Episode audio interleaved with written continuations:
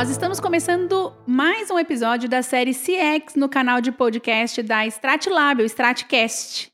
E a gente vai falar nesse episódio sobre liderança inovadora. Eu trouxe para esse papo meu grande amigo, uma pessoa com quem eu gosto de parcerar, que é o Gabriel Coelho. A gente já tinha se conhecido há algum tempo, a gente já tinha ensaiado uma parceria há algum tempo e a SAP acabou aproximando a gente e a novas oportunidades. Gabriel, seja super bem-vindo ao Stratcast. Oi, Fê. Obrigado pelo convite. Estou super contente aqui. Acho que vai vir um bom samba aqui. Ai, viu? vai ser. E é um bom samba numa manhã de carnaval chuvosa. Exata... É tudo que a gente precisa, não é Exatamente. mesmo? Exatamente.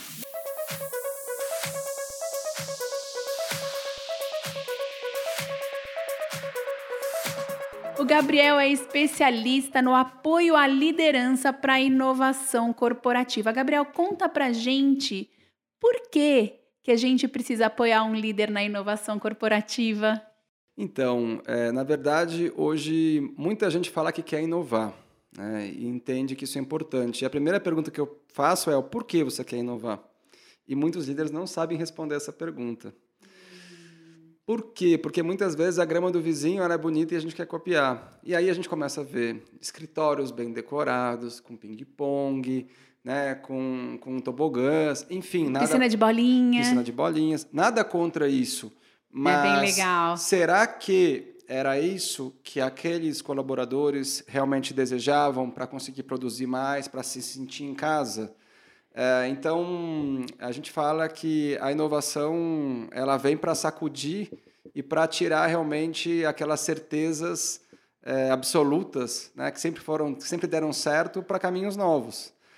E então, primeiro, é pra, por que, que eu tenho que inovar? Eu tenho que inovar porque senão eu não vou sobreviver. Dificilmente os líderes vão conseguir atingir os seus resultados né, nesse mundo VUCA que a gente hoje vive. Conta para gente o que é VUCA. Volátil, incerto, complexo e ambíguo. É, então, a gente tem aí uma, um cenário. Na verdade, a gente sempre teve transformações ao longo da nossa vida, da nossa espécie. Só que a velocidade dela nunca foi tão abrupta como a gente está vivendo hoje. Muito rápida, muito dinâmica, verdade. E aí, o líder que foi educado de uma maneira, quando ele era subordinado, o que, que ele imagina? Agora é minha vez de repassar aquilo que eu aprendi: comando e controle, né, dizer o que deve ser feito e como deve ser feito, e os meus subordinados apenas né, é, repetindo, executando. E com esse número de variáveis que a gente tem hoje, com, essa, né, com essas transformações, e aí? Como é que eu sei tudo? Como é que eu dou, eu dito as regras? Isso não funciona mais. E aí as startups estão ainda estão né, vindo aí para sacudir, né, e, e disruptar todos os mercados. Então, enfim, aquele cenário de concorrentes conhecidos, com marketing de guerrilha, não funciona mais. Sabe que a gente sempre fala, é, a gente tem uma máxima aqui na Stratlab, porque muitas vezes o cliente chega e fala assim, né, quando a gente faz um planejamento, por que, que você não teve um olhar mais profundo com relação aos meus concorrentes? E aí a gente sempre responde, né, com uma frase que está virando jargão já, que é assim, olha, porque os seus concorrentes também estão olhando para os seus concorrentes, para os outros concorrentes. E, na verdade, o mercado foi tão acostumado a olhar para o vizinho que se esqueceu de olhar para o cliente, né? Quando a gente fala de inovação, quando a gente fala de liderança e quando você traz essa questão da bagagem do líder, de dar a orientação, de dar a opinião que é dele mesmo, enfim, ter o controle, ser centrado em alguém que não é, é o, objeto central ideal para um mundo novo, esse mundo da era de experiência, esse, esse mundo onde a inovação ela é constante, né? O que, que o líder precisa é, para que ele consiga efetivamente olhar para o cliente, porque ele passa o tempo todo olhando para os lados, mas ele não olha para frente, para onde o cliente dele está, para o que o cliente dele quer, né? Como ele consegue fazer esse movimento, Gabriel? Então, é, na verdade, eu acho que até eu daria um passo para trás. É qual é o propósito do meu negócio? Hum, né? É bom. gerar um impacto X na vida desse meu cliente, né? Fazer a vida dele ser mais fácil, gerar uma experiência inesquecível, enfim, não importa. A partir deste propósito, a gente entende, poxa, quem são as pessoas, né? Quem são aqueles grupos de pessoas que representam os nossos clientes? Uhum. E como é que a gente pode estabelecer um nível de proximidade maior? Então, em vez de nós termos nossos achômetros em pesquisas quant, qual, como era feito anteriormente, por que não fazer sessões de cocriação, né, aproximar esses clientes para dentro da companhia e junto com a área, vamos dizer, dos colaboradores, né, uhum. o profissional de marketing, o profissional de TI, o profissional de compliance, por que não entender essas dores né, e buscar soluções que sejam o quê? Ganha-ganha, que sejam sustentáveis, olhando todas essas caixinhas. E é interessante quando você fala também assim, olha, trazer os outros colaboradores não é um comportamento que era comum para os líderes, né? Então, quanto mais eu mantenho a minha decisão estratégica dentro de uma caixinha, parece que eu tô é mais eu preservo a minha possibilidade de inovar, porque eu não divido com as pessoas as minhas ideias, assim, ninguém rouba as minhas ideias. É importante essa proximidade, essa abertura e trazer os, os funcionários, né, os outros colaboradores, para esse processo de propósito, inovação, romper as, as caixinhas, escutar o cliente? Total. Né? Os silos, né, como a gente chama, é, onde a gente tinha muros muito bem destacados, é, eles funcionavam quando você tinha indicadores totalmente isolados, né, as áreas é, eu, eu, falo que cada um olhando só os seus indicadores, só o seu mundo, só a sua rotina e mal compreendendo o que aquela outra turma faz, que muitas vezes falam um dialeto distinto, né, com siglas Verdade. que eles não entendem. E aí eles não chamam para almoçar, porque né, você não quer nem pa parecer que você não sabe aquilo, então você fala, ah, esse pessoal não é muito legal.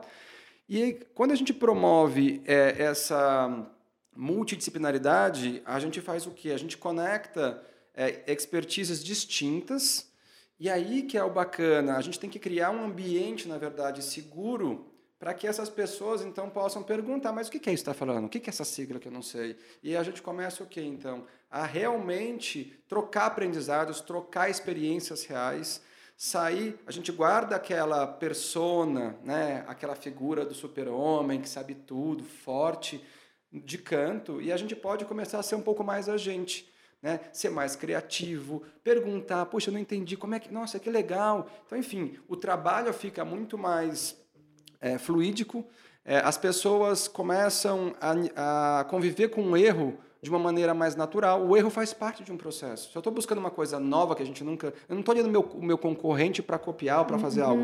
Eu estou partindo do meu cliente, estou partindo. A gente está tendo insights aqui. Né? E aí, enfim, como é que é lidar com todas essas, essas emoções novas? É, por isso que a gente precisa do apoio da liderança. Se não houver um suporte dessa liderança para realmente é, essa estratégia acontecer de forma real na empresa, é, isso não acontece. Nossa, você falou uma coisa que é tão importante, eu posso então expor as minhas fragilidades, né? Porque a gente sempre teve medo do erro, né? A gente sempre teve medo de mostrar nossa vulnerabilidade parece que isso me faria perder poder. O que é poder agora? Então, olha que interessante. É, uma das minhas leituras atuais é a liderança Shakti, que fala muito né, da, do lado da energia masculina e feminina. E é importante a gente esclarecer aqui, né, que isso não tem a ver com ser apenas homem ou, ou mulher. mulher. A mulher, ela tem a energia masculina e feminina, como o homem também. E algumas características no mundo dos negócios era predominantemente com, a, com as energias e características masculinas. Então, é, sentido. por isso essa rigidez, essa sisudez. Né? E, e agora é momento da gente integrar. Aliás, as energias femininas são as habilidades de flexibilidade, de vulnerabilidade, de é, adaptabilidade, enfim, é tudo que a gente, é muitas dessas características é o que a gente precisa hoje, né? principalmente a liderança. Então é uma grande desconstrução tem até uma parte também que foi citada num, num livro Reinventando Organizações, do Frederic Laloux, onde eles levaram um dia num, num escritório cachorrinhos. Cada um trazia os cachorrinhos.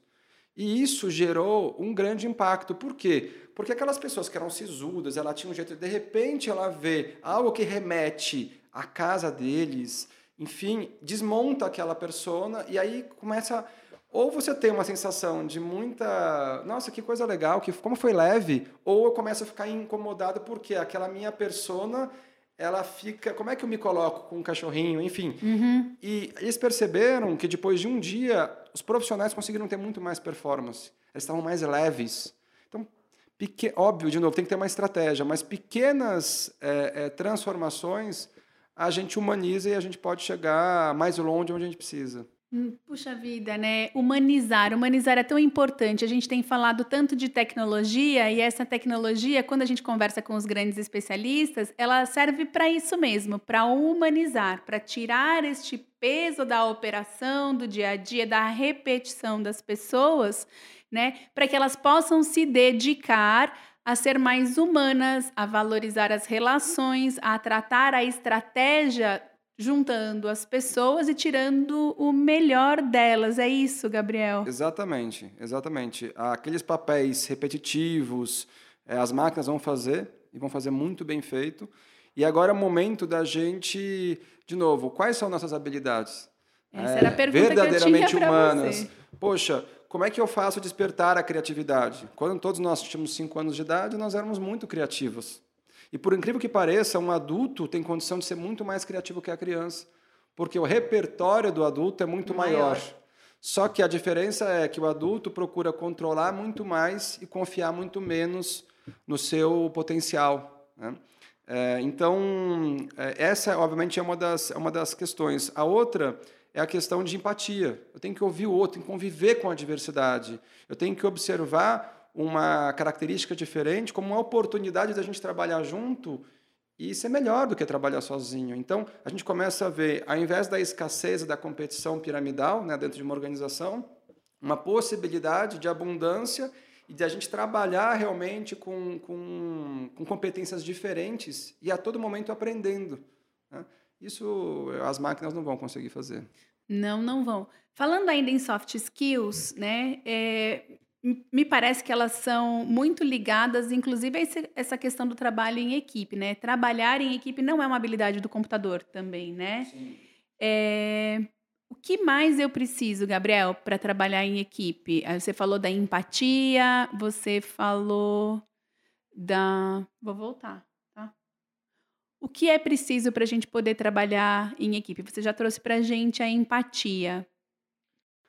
Confiança. É, eu acho que isso é um dos grandes valores que eu, eu brinco que vai ser o oxigênio das empresas do futuro. Se não houver confiança, mas confiança legítima. Primeiro, eu tenho que ter um espaço para me colocar, como a gente já comentou.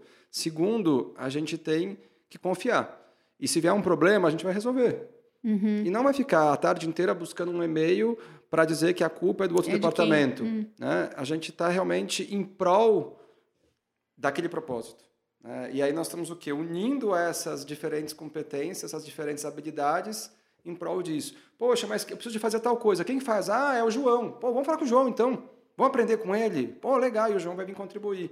E vai se sentir importante. Isso. E vai ter protagonismo, porque o protagonismo, você dar o protagonismo para o outro, é, como líder, ele é muito importante, né? Você faz a pessoa, você fideliza, é, gera emoção, né? Sim, e o papel do líder nesse, nesse contexto todo é um líder muito mais maestro e menos guru. Né? É o líder servidor, é o líder que consegue enxergar cada um da sua, da sua equipe de uma maneira diferente. Ou seja, se eu tenho uma pessoa que ela é mais auditiva, a outra é mais sinestésica e a outra é mais visual, será que eu devo passar a mesma informação da mesma maneira para todos? Ou não? Uhum. Né? Eu vou saber como lidar com cada um deles, o quê? Para motivá-los, né? para encorajá-los e para suportá-los também. Né? Na hora do erro, pô, legal, errou? Legal, o que, que a gente aprendeu com isso? O que, que a gente pode mudar para frente? Né? É, é isso. Pede desculpas e segue em frente. É isso. É isso. Né? E traduzir discursos em atitudes. Eu acho que esse papel do líder é muito importante. Afinal de contas, para você ter é, realmente reconhecimento e as pessoas virem atrás, e acho que essa geração nova que está vindo aí, ela pode falar muito sobre isso, é, eu sigo com quem realmente me inspira, né? com quem eu aprendo. Então, eu acho que é, é esse o papel da nova da liderança. Vale mais que salário, muitas vezes. Sem dúvida, sem Não dúvida, é? sem dúvida. Gabriel, me conta uma coisa. É, a gente fala sempre, a gente fala da inovação, né? Como alguma coisa disruptiva, né? E eu sei que você, você é especialista também é, na inovação incremental. É, na verdade, eu falo que a inovação incremental é o primeiro step para a gente conseguir realmente fazer as corporações que tinham toda essa cultura de aversão a risco para começar a inovar. Se você quiser realmente começar com uma inovação muito disruptiva, é, não vai casar. É, esses, é, esses, esse board, esse conselho, esse presidente, enfim, eles não estão preparados, eles vão ver só ROI, curto prazo, né? Então, assim. Eles também precisam se transformar, né? E, e precisa de um processo para isso. Exato, tem que ser gradual. Então, o que a gente recomenda é, é crie cases de inovação incremental dentro de uma área, perceba que conectando stakeholders, né, é, áreas diferentes, e aí muitas vezes até cliente, em prol de um problema, para buscar soluções e a gente aprender mais rápido, é, pode fazer o nosso bônus do ano ser diferente, porque vai trazer caminhos diferentes. É, você traz uma coisa que é importante, porque quando a gente fala de inovação, parece que é só criar produto novo, aplicativo, tecnologia. Então, melhorar o meu processo, fazer dele disruptivo também, né? Fazer ele diferente, trazer novos resultados, isso também é inovação. Sem dúvida. É, trazer profissionais capacitados nas novas tecnologias é também um ponto de vista super importante de trazer para a mesa. Porém, se eu não compreender né, a dor do meu cliente, o desejo dele na sua essência, é, como é que eu vou criar uma solução de alto impacto? Escalabilidade por escalabilidade, hoje né, a tecnologia ela é muito, ela é facilmente copiada. Agora, copiar um propósito legítimo, onde pessoas respiram aquilo, isso é cultura. Né? Isso já não é tão simples de ser copiado. Não, é difícil, é difícil. Porque a gente não está preparado para tudo isso, não tem escola. Né? Se você for falar assim, ninguém vai para a universidade e sai preparado como um líder maestro. A gente não faz um curso e sai dele, mesmo que você pode até acessar conhecimento, mas você não sai desse processo um líder maestro, né? Você precisa de acompanhar. Eu acho que, que cabe muito mais num processo de mentoria, de segurar na mão, de caminhar junto, de observar, de ter alguém que, que possa te orientar, corrigir né, é, os pontos que, que podem ser corrigidos. Como que a gente prepara um líder do futuro? Então, é, esses líderes de hoje têm uma missão árdua, porque a nossa escola foi outra. Sim. E, de repente, estão cobrando dele algo que não foi ensinado para ele lá atrás, ou foi ensinado algo muito distinto. Então, a gente também tem que ter empatia com esses líderes de entender a dificuldade desse momento que eles estão vivendo. E a diferença que eu vejo do líder é, que vai ter sucesso e o que não vai ter sucesso é o nível de abertura dele, o nível de reconhecimento dessa impotência nesse momento, ou dessa busca de novos conhecimentos, dessa busca de novos modelos. Né? Eu acho que essa, esse, começando pelo reconhecimento de que eu preciso de ajuda, acho que é um primeiro ponto onde esse líder começa a se destacar, né? de se tornar aberto a buscar mais referências, a buscar mais, mais caminhos. É, e hoje eu acho que você tem aí muitas possibilidades, né? Você tem festivais de inovação pelo mundo acontecendo, você tem excelentes leituras é, com provocações bastante profundas. Você tem coaches, enfim, eu acho que tem. Eu não acredito num caminho. Eu acredito no caminho que possa fazer mais sentido para você. Tem a ver com lifelong learning isso? Também? Também. Né? Porque eu não posso parar de me aperfeiçoar, não posso parar de buscar informação, não posso parar de. Mas isso pode, você concorda que isso pode ser visto com duas perspectivas? Uma da FOMO, né? É, que é exatamente esse, essa necessidade, essa ansiedade de querer se conectar a tudo e a todos ao mesmo tempo, e isso te traz um vazio, uma, um, né? uma, eu acho que o, o burnout e, e, tudo isso que tem sido tanto falado, eu acho que é, é, é uma realidade. Porém, eu posso olhar isso com outro olhar, né? de que, poxa, realmente nada é estático, né? tudo está se transformando, e eu estou sempre aprendendo. Então, ou seja, essa zona de desconforto de um não controle, ela não incomoda. Ela me aguça é, um senso de inovar, de criar, de aprender. Né? Então, de novo, como que eu encaro essa, essa realidade? Eu uhum. acho que É, essas são as, as grandes diferenças. Gente, que sensacional. Gabriel, toda vez que a gente conversa, eu aprendo. Então, eu quero mais conversas com o Gabriel. muito bom, muito bom. Queria. É meio clichê, né? Mas eu acho que a gente precisa de novas conversas como essa. Eu acho que a gente precisa de novas dicas suas, até porque agora você tem lido bastante para poder compartilhar né, com, com os executivos, com líderes, é, até dicas de leitura, né, de onde você vai buscar essa informação. Então, eu quero você com, conosco mais vezes. Vou, vou produzir novas oportunidades da gente estar junto. Quero que você volte, Gabriel. Vai ser um super prazer. Foi fantástico. Eu digo e... mesmo, é sempre, sempre dar um um samba muito bom, né? É verdade. E, se possível, eu queria deixar algumas recomendações de leituras. Por favor. Pode ser? Quero muito. Olha, é, acho que o, o, Sapiens é uma leitura árdua, que merece necessária. bastante. Acho que é um momento de você se fechar alguns dias. Eu fiz isso no final do ano e me fez muito bem, mas é uma, uma leitura que você tem que se preparar, porque acho que é um momento para você conseguir realmente beber dela. Ela é densa. Teve muita gente que não gostou, porque eu acho que não bateu com o momento. É, que é um outro estilo de leitura, é, Reinventando Organizações, já comentei aqui do Frederic Laloux, mas é um livro assim fantástico que mostra como é, um outro nível de maturidade e de consciência a gente pode levar para as organizações. Dar e Receber, do Adam Grant, também comentei, mas acho que é um livro também é, com muito embasamento científico, uhum. né? um professor de Wharton, muito bom. E um outro livro que eu acho que eu também posso deixar de, de recomendação, que foi citado, é a Liderança Shakti. Então, eu acho que são todos eles se complementam, né? Estão na busca realmente desse novo modelo é, é, de autoconhecimento, de transformação humana, que reflete nas organizações. Gabriel, muito obrigada pelas dicas, muito obrigada pelo seu conhecimento, pela sua disposição em compartilhar conosco. Foi demais. Obrigada mesmo. Eu que agradeço. Até a próxima. Até a próxima, porque ela vai ter.